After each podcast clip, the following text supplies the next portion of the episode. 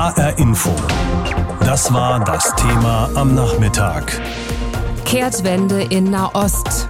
Die USA und die Siedlungspolitik nicht grundsätzlich unvereinbar. So doppelte Verneinung, anders ausgedrückt. Nach Auffassung des amerikanischen Außenministeriums ist der Siedlungsbau im Westjordanland mit dem Völkerrecht vereinbar. Das hat US-Außenminister Pompeo in Washington so erklärt. Und ich habe Thorsten Teichmann, unseren Korrespondenten in Washington, gefragt, ist das tatsächlich eine Neuausrichtung der amerikanischen Politik oder hat Pompeo da einfach noch einmal gesagt, klar gemacht, was ohnehin schon die Haltung der Regierung Trump war seit dem Amtsantritt von Donald Trump? Also ich glaube, in der Nahostpolitik gegenüber Israel und den Palästinensern ist die Trump-Administration seit Beginn komplett stimmig. Also hier gibt es gar kein Hin und Her, sondern hier ist eindeutig die Ausrichtung, dass man der Meinung ist, dass wenn man so Streitpunkte wie zum Beispiel die Frage der Hauptstadt Jerusalem oder zum Beispiel jetzt die Streitfrage der Siedlungen aus dem Weg räumt, auf die Art und Weise, wie es die Trump-Administration tut, dann würde man Raum schaffen für Palästinenser und Israelis, dass sie wieder miteinander verhandeln können. Das ist die Position schon von Anfang an. Das wird in der Welt so aufgenommen, dass sich die Amerikaner auf die Seite der Israelis stehen. Und deswegen wird über Kehrtwende geredet, da die vorangegangene Administration unter Obama ganz klar zum Beispiel gesagt hat, die Siedlungen im Westjordanland, die von Israel gebaut werden, die verstoßen gegen internationales Recht. Diese Äußerungen jetzt der amerikanischen Regierung haben die auch etwas mit dem guten Verhältnis zu tun zwischen Donald Trump und Benjamin Netanyahu. Das Verhältnis zwischen Barack Obama und Netanyahu war ja ein völlig anderes geradezu gestört.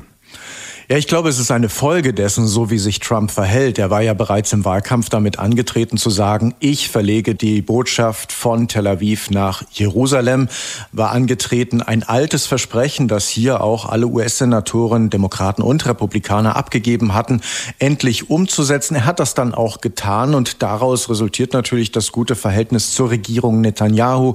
Das Verhältnis, das Netanyahu zum Beispiel zu den Europäern hat, aktuell ist ja deutlich angespannter.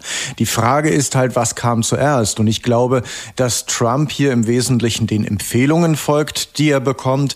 Es, hat einen Botschafter nach Jerusalem geschickt, nach Tel Aviv und jetzt nach Jerusalem, der Investitionen in israelischen Siedlungen hat, selbst dort also finanziell aktiv gewesen ist.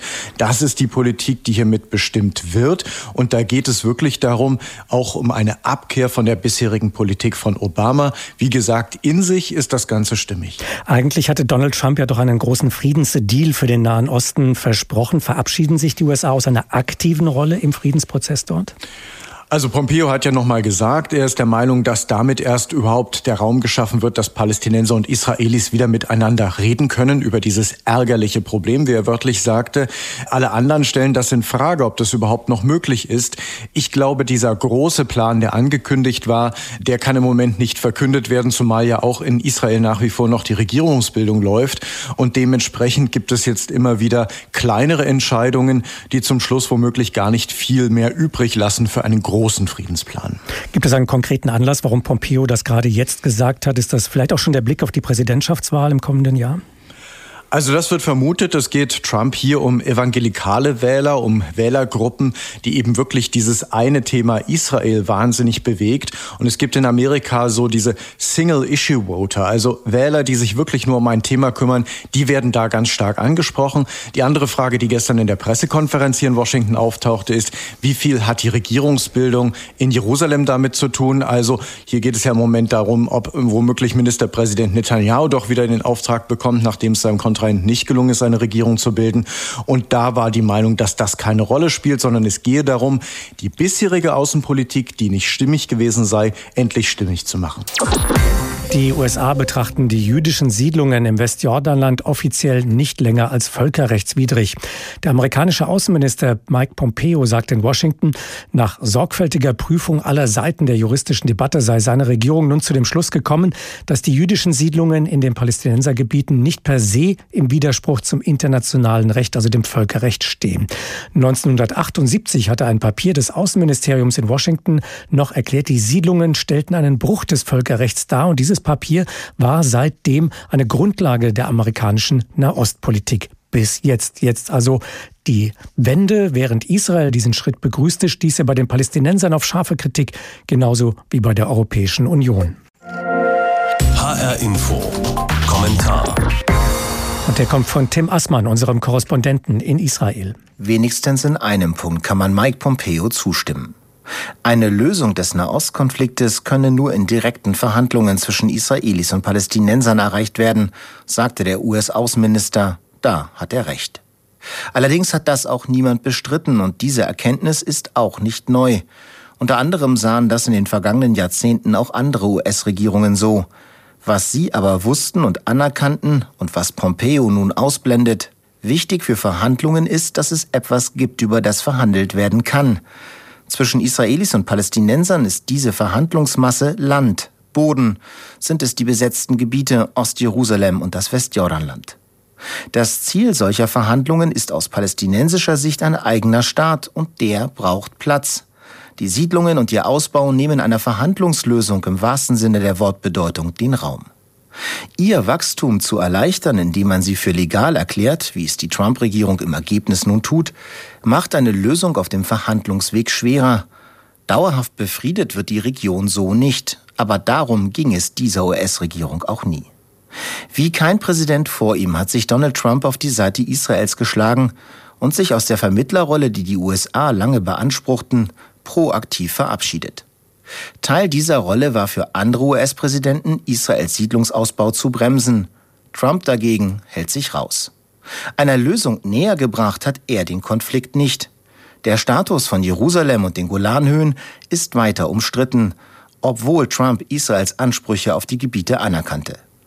Die Siedlungen wird eine Mehrheit der Staatengemeinschaft weiter als völkerrechtswidrig betrachten, unabhängig davon, wie Washington das sieht. Auch die EU bleibt dabei, dass die Siedlungen illegal sind. Die Mitgliedstaaten der Union sind gefordert, dieser Haltung Nachdruck zu verleihen, zum Beispiel indem sie die Kennzeichnungspflicht für Produkte aus den Siedlungen umsetzen, die der Europäische Gerichtshof vor kurzem bestätigt hat. In Israel wird die neue Haltung der US-Regierung zum rechtlichen Status der Siedlungen als Rückenwind empfunden. Schon jetzt drehen sich im Westjordanland und in Ostjerusalem vielerorts die Baukräne und schaffen Fakten. Palästinensischen Städten und Dörfern wird so häufig die Möglichkeit zur Entfaltung genommen. Der Siedlungsausbau, er verschärft den Konflikt, an dessen Lösung die Trump-Regierung angeblich so interessiert ist, wie ihr Außenminister nun einmal mehr beteuerte. Welche Heuchelei. Die Kehrtwende der USA hat eigentlich schon vor gut zwei Jahren begonnen, als US-Präsident Donald Trump das ungeteilte Jerusalem als Israels Hauptstadt anerkannte. Danach kam dieses Jahr Israels Souveränität über die Golanhöhen, die Trump ebenfalls bestätigte. Der Höhepunkt ist jetzt, dass die israelischen Siedlungen in den besetzten Gebieten aus Sicht Washingtons nun nicht mehr völkerrechtswidrig seien. Zustimmung für den neuen Nahostkurs der USA kommt aus den Staaten selbst und natürlich aus Israel. Darüber habe ich vor der Sendung mit Dr. Guido Steinberg gesprochen. Er ist Nahostexperte von der Stiftung Wissenschaft und Politik in Berlin. Seit Jahren stocken die Friedensverhandlungen zwischen Israel und den Palästinensern. Jetzt beziehen die USA ganz klar Position und machen eine Pro-Israel-Politik. Ist es nicht einfach wirklich konsequent, dass die USA jetzt sagen, wir schaffen jetzt einfach Tatsachen? Nun, es ist zumindest aus der Sicht der US-Administration konsequent. Sie hat jetzt in den letzten Jahren alles dafür getan, dass das übliche Konzept, nämlich die Zwei-Staaten-Lösung, die von der EU gefordert wird, von den Vereinten Nationen und auch von vielen Nachbarländern, nicht mehr funktioniert. Aus ihrer Sicht ist sie dabei konsequent. Man muss aber doch sagen, dass die US-Administration bisher auch keinerlei Alternative angeboten hat. Diese Politik ist, wie es in den USA im Moment so häufig ist, doch eher destruktiv, nicht konstruktiv. Es ist keine Alternative angeboten worden. Gäbe es denn eine Alternative und wie müsste die aussehen aus Ihrer Sicht? Nun, aus meiner Sicht ist an eine Friedenslösung im Moment nicht mehr zu denken. Leider ist es wohl so, dass die einzige Alternative, die vorstellbar ist, vielleicht noch im nächsten Jahr von der Trump-Administration angeboten wird. Das ist eine Friedenslösung, die nicht mehr dem entspricht, was wir die Zwei-Staaten-Lösung nennen. Die Amerikaner verkaufen das gerne als den Deal des Jahrhunderts. Und das ist eine Lösung, bei der zwar so eine Art palästinensischer Staat gebildet wird, dieser Staat aber nicht mehr die Attribute eines unabhängigen Staates hat und die Palästinenser auf fast alles verzichten müssen, was ihnen wichtig ist, nämlich Jerusalem als Hauptstadt, nämlich ein wie auch immer geartetes Rückkehrrecht für Flüchtlinge und das, was dann als Territorium zumindest nominell unter palästinensischer Herrschaft verbleiben wird, ist dann nur noch ein Rumpfstaat. Aber selbst dieser Plan liegt noch nicht vor. Das heißt also, aus Ihrer Sicht ist diese Zwei-Staaten-Lösung mittlerweile gestorben? Ich glaube, die war äh, tatsächlich schon vor der Trump-Administration gestorben, weil die Israelis doch alles getan haben, um die territoriale Grundlage für einen solchen palästinensischen Staat, vor allem in der Westbank, zu zerstören.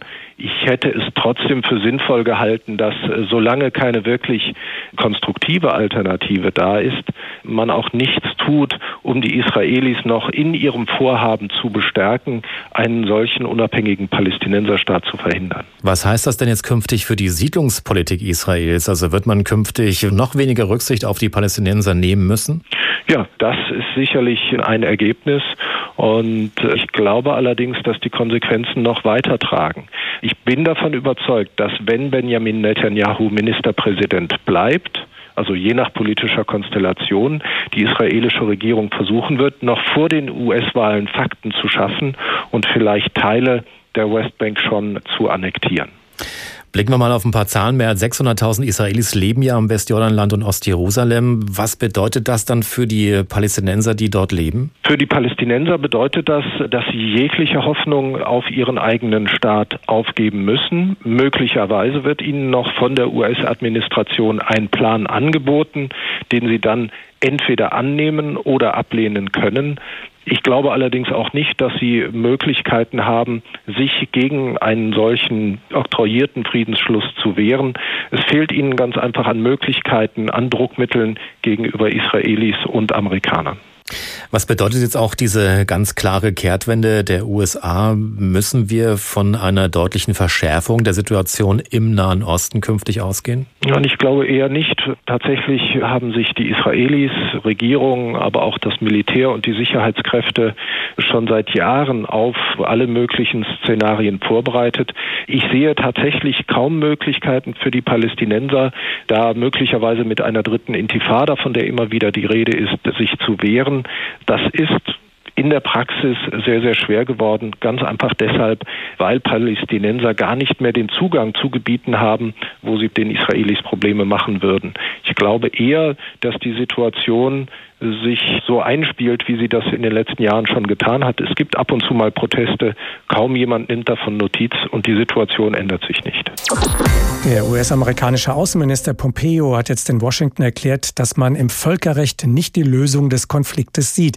Man erkenne die Realitäten an und hoffe, die Palästinenser und Israelis würden ihren Konflikt bilateral untereinander lösen.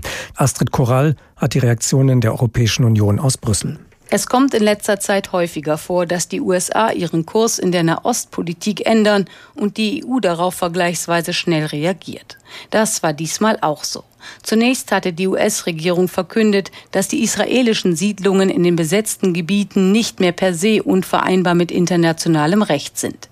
Darauf folgte wenig später die Stellungnahme der EU, die immer wieder den Bau neuer Wohnungen im Westjordanland oder in Ostjerusalem kritisiert. Chefdiplomatin Federica Mogherini erklärte also in einer schriftlichen Stellungnahme, Der Standpunkt der Europäischen Union zur israelischen Siedlungspolitik in den besetzten palästinensischen Gebieten ist klar und bleibt unverändert. Alle Siedlungstätigkeiten sind nach dem Völkerrecht illegal und untergraben die Tragfähigkeit der Zwei-Staaten-Lösung und die Aussichten auf einen dauerhaften Frieden. Dass die USA nun Israel so offensichtlich unterstützen und eine Kehrtwende vollziehen, findet Österreichs Außenminister Alexander Schallenberg nicht sehr hilfreich. Er sagte am Rande eines Ministertreffens, Die Europäische Union wird ihre Haltung aufrechterhalten. Ich glaube, dass sie auch den UNO, der bestehenden UNO-Resolutionen entspricht, damit dem Völkerrecht und sie am ehesten noch in der Lage ist, das herbeizuführen, was sie wollen. Eine verhandelte Zwei-Staaten-Lösung, wo am Schluss die Palästinenser und Israelis in Frieden nebeneinander existieren und leben können. Jetzt zu sagen, die Siedlungsbauten sind legal, das ist ja nicht genau die Formulierung gewesen, ähm, halte ich eigentlich für kontraproduktiv, wenn man dieses Ziel vor Augen hat. Die Töne aus der EU klingen ähnlich wie schon bei vorangegangenen Beschlüssen der USA. Auf Kritik stieß nicht nur die Entscheidung Donald Trumps, die amerikanische Botschaft nach Jerusalem zu verlegen, sondern auch, dass die US-Regierung im Frühjahr im Alleingang die syrischen Golanhöhen formell als Staatsgebiet Israels anerkannten. Mit ihrem Kurs setzen sich die USA von der EU und anderen internationalen Akteuren ab und wenden sich Israel zu. Dort kritisiert man auf der anderen Seite immer wieder die Politik und Entscheidungen der EU. Erst vergangene Woche war das zu beobachten. Der Europäische Gerichtshof hatte ein Urteil gefällt, das ebenfalls mit der israelischen Siedlungspolitik zusammenhängt. Demnach dürfen Produkte wie Wein, Obst und Gemüse, die aus den besetzten Gebieten kommen, nicht die Herkunftsbezeichnung Israel tragen, sondern müssen besonders markiert sein. Das Urteil sorgte für Kontroversen, auch in Deutschland.